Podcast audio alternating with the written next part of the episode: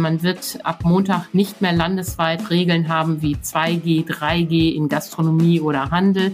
Und man wird auch keine landesweite Maskenpflicht in Innenräumen äh, machen können, außerhalb von Krankenhäusern und Pflegeheimen, die dafür ja vom Bund erlaubt sind. Trotz der hohen Corona-Infektionszahlen sollen am kommenden Sonntag viele Corona-Regeln fallen. Welche Regeln bleiben noch bei uns in NRW und kann die Landesregierung die Maßnahmen noch weiter verlängern? Das klären wir gleich im Podcast. Rheinische Post Aufwacher. News aus NRW und dem Rest der Welt. Ich bin Julia Marchese. Schön, dass ihr zuhört.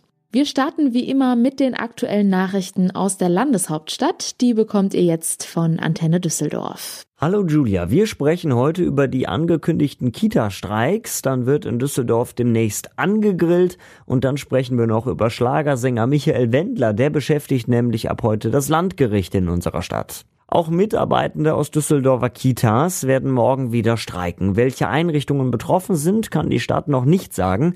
Weitere Infos hat jetzt Antenne Düsseldorf Reporterin Olga Thomasow. Eltern können morgen früh ab 7.30 Uhr bei der Stadt anrufen und fragen, welche Kitas betroffen sind. Die Stadt versucht wieder Notgruppen einzurichten. So soll die Betreuung von Kindern sichergestellt werden, deren Eltern darauf angewiesen sind. Die Gewerkschaft Verdi ruft zu dem Streik auf, sowie zu einer Demo in Düsseldorf. Die Streikenden fordern mehr Gehalt und mehr Wertschätzung für den Beruf. Bereits Anfang des Monats hatte es einen landesweiten Warnstreik in Kindertagesstätten gegeben. Es wird Frühling in unserer Stadt und passend dazu gibt die Stadt wieder ihre Grillplätze frei. Ab Freitag können wir in drei städtischen Parks grillen. Weitere Infos hat jetzt noch einmal Antenne Düsseldorf Reporterin Olga Thomasow. In den städtischen Freizeitanlagen Niederheider Wäldchen, Uhlenberger Straße und Herd können wir ab Ende der Woche grillen. Die Grillplätze müssen vorher reserviert werden. Hier reicht ein kurzer Anruf beim Gartenamt. Die Reservierungen gelten dann von 13 bis 19 Uhr. An den Grillplätzen können bis zu 25 Personen zusammensitzen und grillen. Das Angebot richtet sich daher besonders an Familien mit Kindern, Kitagruppen oder an Schulklassen. Weitere Infos gibt es auf antennedüsseldorf.de. Schlagersänger Michael Wendler beschäftigt heute das Landgericht. Er hat einen Schönheitschirurg verklagt. Der hatte angedeutet, der Wendler könnte zwei Atteste zur Befreiung von der Maskenpflicht gefälscht haben. Marc Pesch hat die Einzelheiten. In der Presse hatte der Schönheitschirurg sinngemäß erklärt, das Attest vom Wendler und seiner Frau Laura sei mutmaßlich gefälscht. Der Wendler habe dafür vermutlich die Unterschrift und den Briefkopf des Schönheitschirurgen benutzt, den Mittelteil mit der Befreiung von der Maskenpflicht aber reinkopiert. Nun sollen die entsprechenden Atteste heute im Original im Gericht vorgelegt werden. Der Streitwert liegt bei 145.000 Euro. Ob der Wendler persönlich erscheint, ist unklar. Und soweit der Überblick aus Düsseldorf. Mehr Nachrichten gibt es auch immer um halb bei uns im Radio und rund um die Uhr auf unserer Homepage antennedüsseldorf.de. Kommen wir nun zu unserem heutigen Top-Thema. Am kommenden Sonntag sollen bundesweit viele Corona-Regeln fallen. Wenn man sich jetzt aber die aktuellen Corona-Infektionszahlen anschaut, dann fragt man sich, wie passt das denn gerade eigentlich zusammen? Das Robert Koch Institut meldet, stand gestern bundesweit 237.400 Neuinfektionen und allein bei uns in NRW lag die Zahl der Corona-Neuinfektionen gestern bei knapp 37.500. Wie es nun bei uns in NRW weitergeht und welche Corona-Regeln überhaupt noch bleiben. Darüber spreche ich jetzt mit Antje Höning. Sie leitet die Wirtschaftsredaktion der Rheinischen Post. Antje, wieso fallen denn genau jetzt viele Maßnahmen? Ja, das haben Ministerpräsidenten und Bundesregierung ja auf ihrem Treffen vor ein paar Wochen schon beschlossen. Da hat man am grünen Tisch quasi das Ende der Pandemie geplant. Ähm, in einer ersten Stufe sind ja scharfe Regeln wie 2G Plus weggefallen. Und jetzt kommt die äh, zweite Stufe, wo fast alle Corona-Regeln bundesweit wegfallen sollen. Ausnahmen sind, dass Länder die Maskenpflicht in Krankenhäusern, Pflegeheimen äh, vorschreiben können oder auch Testpflicht an Schulen. Aber ansonsten sind die Möglichkeiten der der Länder doch recht eingeschränkt worden. Allerdings besteht ja die Möglichkeit für regionale Hotspots weitergehende Beschränkungen, etwa mit mehr Maskenpflichten und Zugangsregeln zu verhängen, wenn denn eine kritische Lage festgestellt wird. Wie sieht das denn damit aus? Also könnten wir in NRW mit Hotspots rechnen? Ja, genau. Die Hotspot-Regelung ist die einzige Möglichkeit äh, für Länder, wie sie ähm, mehr machen können, als ähm, bundesweit möglich ist. Dazu müssten sich aber Regionen oder ein ganzes Bundesland zum Hotspot erklären. Und über diese Frage gibt es ja seit Tagen Streit. Lauterbach sagt, die Länder sollen das doch einfach machen, ganze Regionen oder ein äh, Land auch. Ähm, andere sagen, das ist total unsicher, wird sofort beklagt und äh, landet dann äh, vor vor den Gerichten und wird von denen ähm, gestoppt. Das, das ginge nicht. Und genauso ist auch äh, die Stimmung in NRW. NRW-Ministerpräsident Henrik Wüst hat gesagt, die Rechtsunsicherheiten seien so hoch, ähm, er sieht keine Spielräume äh, dafür, ganz NRW zum Hotspot zu erklären. Das heißt, äh, man wird äh, ab Montag nicht mehr landesweit Regeln haben wie 2G, 3G in Gastronomie oder Handel. Und man wird auch keine landesweite Maskenpflicht in Innenräumen äh, machen können, außerhalb von Krankenhäusern und Pflegeheimen, die dafür ja vom Bund erlaubt sind. Mecklenburg-Vorpommern hingegen hat sich jetzt aufgrund der aktuellen Situation landesweit bis Ende April zum Hotspot erklärt. Ist das denn eine Option, die je nach Lage in NRW noch kommen könnte? Äh, in der Sache ähm, ist das in der Tat interessant, wie ein Gesetz äh, so unterschiedlich ausgelegt werden kann. Das zeigt noch einmal mehr, dass dieses neue Infektionsschutzgesetz, was der Bund sich da ausgedacht hat, Murks ist. Ähm, politisch wird es dazu nicht kommen, weil die FDP in Nordrhein-Westfalen das nicht mitmachen wird und Henrik Wüst wird ähm, nicht gegen die FDP das durchsetzen, dass NRW zum Hotspot erklärt wird. Jetzt muss also Karl-Josef Laumann, der CDU-Gesundheitsminister, einen Weg finden, möglichst viele Schutzmaßnahmen für das Land zu retten, ohne dass die FDP ihm aufs Dach steigt. Der arme Mann hat schon inhaltlich äh, so viel äh, zu tun. Jetzt muss er auch noch dieses politische Problem lösen. Hm.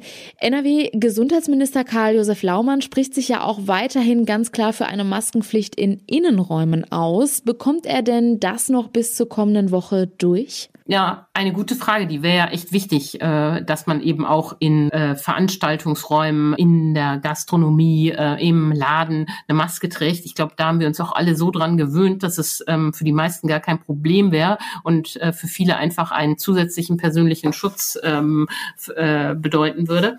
Aber ich bin gespannt, wie er dieses Problem löst, wenn er die Hotspot-Regeln nicht machen kann. Ähm, ich sehe den Weg noch nicht. Ich bin gespannt, wie dieser Konflikt innerhalb der Landesregierung ausgeht, ähm, um die diese Regel zu retten. Auch an Schulen in NRW soll die Maskenpflicht ab der kommenden Woche fallen. Wie sind denn da die Reaktionen? Ja, die Schulministerin Yvonne Gebauer hat ja vor ein paar Wochen gesagt, am 2. Ähm, April fällt die Maske und sie hat uns am Dienstag noch einmal bestätigt, jawohl, es bleibt dabei, daran wird nicht gerüttelt. Elternverbände und Lehrerverbände sehen das ja äh, kritisch, äh, ich finde aus guten Gründen. Und sie ähm, erlaubt den Schulen noch nicht einmal als Schulgemeinde sich eine Maskenpflicht zu geben, was man ja ähm, der Schulkonferenz zum Beispiel überantworten könnte. Das ist auch nicht erlaubt. Das Einzige, was erlaubt ist, dass die Menschen freiwillig Maske tragen, um sich individuell zu schützen. Aber ein Lehrer wird eben Schüler nicht ähm, gegen deren Willen dazu bringen können, eine Maske zu tragen. Das finde ich sehr bedauerlich, zumal an Schulen ja auch nach wie vor ähm, viele Kinder ungeimpft sind und ähm, das jetzt, weil die FDP da Freiheit ähm, und Leichtsinn ähm, miteinander verwechselt, auch wieder Konflikte in die Schulen getragen werden, finde ich sehr schwierig. Aber ähm, die Ministerin bleibt dabei, am Montag fallen die Masken in NRW in Schulen. Wie sieht das denn mit den Quarantäne- und Isolationsregelungen aus? Ändert sich da künftig auch etwas? Denn aufgrund der hohen Infektionszahlen kommt es ja auch zu vielen Krankschreibungen. Mhm. Bund und Länder hatten sich ja vor ein paar Wochen auf Verkürzung der Quarantäne- und Isolationszeiten äh, verständigt, weil man ja diese hohen Personalausfälle und Infektionen schon sah. Ähm, jetzt macht äh, Familienminister Stamp ähm, das fast nochmal auf und schlägt vor, die Quarantäne- und äh, Isolationszeiten ähm, nochmal anzupacken. Und das kann ja nur heißen, zu verkürzen. Da bin ich ähm, gespannt. Für Geboosterte gibt es ja ohnehin schon keine ähm, Quarantäne mehr. Allerdings müssen sie natürlich, wenn sie selbst krank sind, in Isolation. da bin ich gespannt, wie die ähm, Debatte weitergeht. Das wird sich aber sicher nicht kurzfristig entscheiden, sondern ist eine Frage längerfristigerer Art. Worauf muss ich mich dann jetzt ab der kommenden Woche einstellen? Kann es sein, dass sich an dem aktuellen Vorhaben noch etwas ändert oder ist das schon beschlossene Sache? Nein, nein, da wird äh, in den nächsten drei Tagen ähm, wird sich NRW erklären müssen, wie es bei äh, vielen Fragen ähm, weitergeht. Für die Schule haben wir es jetzt äh, geklärt ähm, und der Laumann ähm, wird äh, noch Wege suchen, Schutzmaßnahmen zu erhalten. Also die Landesregierung wird sicher festlegen, dass die Maske in Pflegeheimen und Krankenhäusern bleibt. Äh, das wird äh, sicher ähm, weiter so bleiben und ich bin gespannt, welche ähm, Wege er darüber hinaus ähm, noch findet. Also äh, nächste Woche werden wieder wieder viel mehr ungeimpfte Menschen mit Maske ähm, unterwegs sein können. Und ähm, manche sehen das als äh, Freiheit, andere sehen das als äh, unnötige Gefährdung und Anheizung der Pandemie. Ich sehe es auch so. Mal gucken, wie weit wir mit diesem Konzept kommen. Antje, vielen Dank für den Überblick. Herzlichen Dank. Über die aktuellen Entwicklungen halten wir euch natürlich hier im Podcast und jederzeit auf RP Online auf dem Laufenden. Rassistische und sexistische Klischees haben im Schulunterricht nichts zu suchen. Da sind sich sicher alle einig. Aber wie sieht es eigentlich in der Realität an Schulen in NRW aus? Zwei Auszüge aus Schulbüchern haben unlängst für Diskussionen gesorgt, nicht nur im Netz. Dorothee Krings, Redakteurin im Ressort Politik der Rheinischen Post, hat die Hintergründe. Hallo. Hallo. Derzeit sorgt in Duisburg eine Schulbuchseite vom Klett Verlag für Aufregung.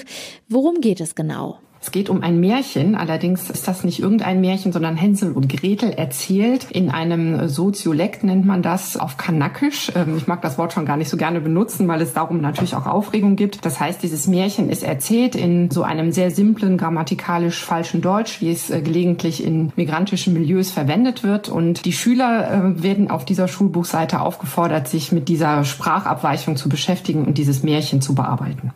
Wie kann es überhaupt sein, dass ein solcher Text in einem Schulbuch landet? Ja, also es wurde wohl eingesetzt, das habe ich von der Bezirksregierung erfahren, die sich jetzt mit dem Fall auch schon beschäftigt. Es wurde so als eine Art parodistisches Element im Unterricht eingesetzt. Es ging darum, wie Dialekte, wie Soziolekte vom Hochdeutschen abweichen und es war dann sozusagen die Idee, sozusagen auf einer vergnüglichen Ebene sich mit solchen Abweichungen zu beschäftigen. Das hat aber natürlich für Irritationen und eben auch für Ärger zunächst in der Klasse und dann auch im weiteren Umfeld gesorgt, weil das ja nicht einfach nur ein anderes Deutsch ist, sondern weil es eben auch negativ dargestellt wird und so ein bisschen wie so ein stümperhaftes, äh, falsches Deutsch rüberkommt und ziemlich einseitig der deutsch-türkischen Community zugeschoben wird. Es ist ja auch nicht der erste Fall dieser Art. Vor einigen Wochen gab es eine ganz ähnliche Rassismusdiskussion in Siegburg. Was war da der Anstoß? Da war der Fall vielleicht noch ein bisschen komplizierter. Da ging es um eine Schulbuchseite, in der es äh, um das Thema Zwangsehe geht und auch um ethische Reflexionen davon, äh, dass in manchen Kulturen bestimmte Dinge angesagt sind, in anderen nicht und wie man sich da über Normen verständigen kann. Aber auch da war es eben äh, so eine pauschale Behauptung in diesem Schulbuch, dass Zwangsehen in der türkischen Community sozusagen gang und gäbe wären. Und darüber hat sich dann natürlich auch ja, Streit entzündet. Erstens über diese Darstellung und dann auch über die Frage, ob man sowas so im Unterricht überhaupt durchnehmen kann.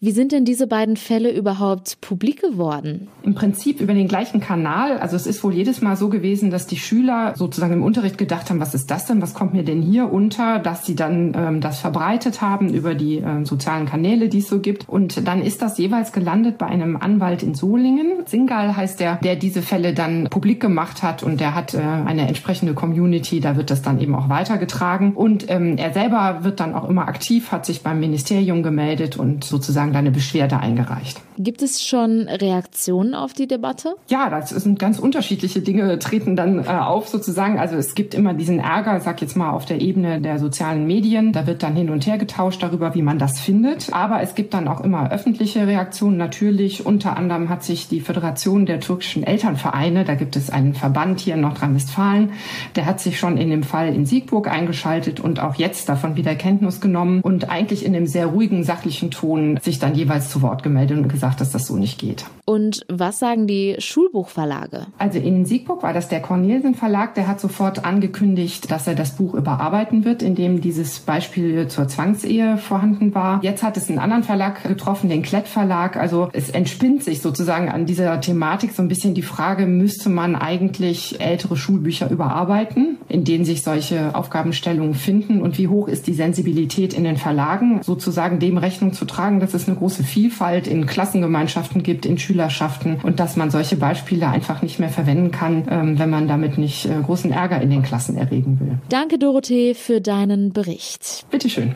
Vor ein paar Wochen haben wir in einer Aufwacherfolge über den ähnlichen Fall an dem Gymnasium in Siegburg gesprochen. Wenn ihr da noch mal reinhören wollt, den Link findet ihr in den Show Notes. Und das sind unsere Kurznachrichten. Die EU-Kommission will künftig Umweltauflagen für zahlreiche Produkte festlegen können. Entsprechende Pläne werden heute vorgestellt. Wie aus zuvor bekannt gewordenen Entwürfen hervorgeht, soll die Kommission die Möglichkeit bekommen, Anforderungen an bestimmte Produkte zu stellen, damit diese umweltverträglicher werden. Unter anderem Lebens- und Futtermittel sowie medizinische Produkte sollen aber von der Regelung ausgenommen werden. Bei der nordrhein-westfälischen Landtagswahl am 15. Mai können 29 Parteien mit Landeslisten um Zweitstimmen werben.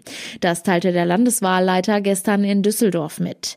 Sechs Listen habe der Landeswahlausschuss zurückgewiesen, darunter die anarchistische Pogo-Partei Deutschlands und Christen für Deutschland.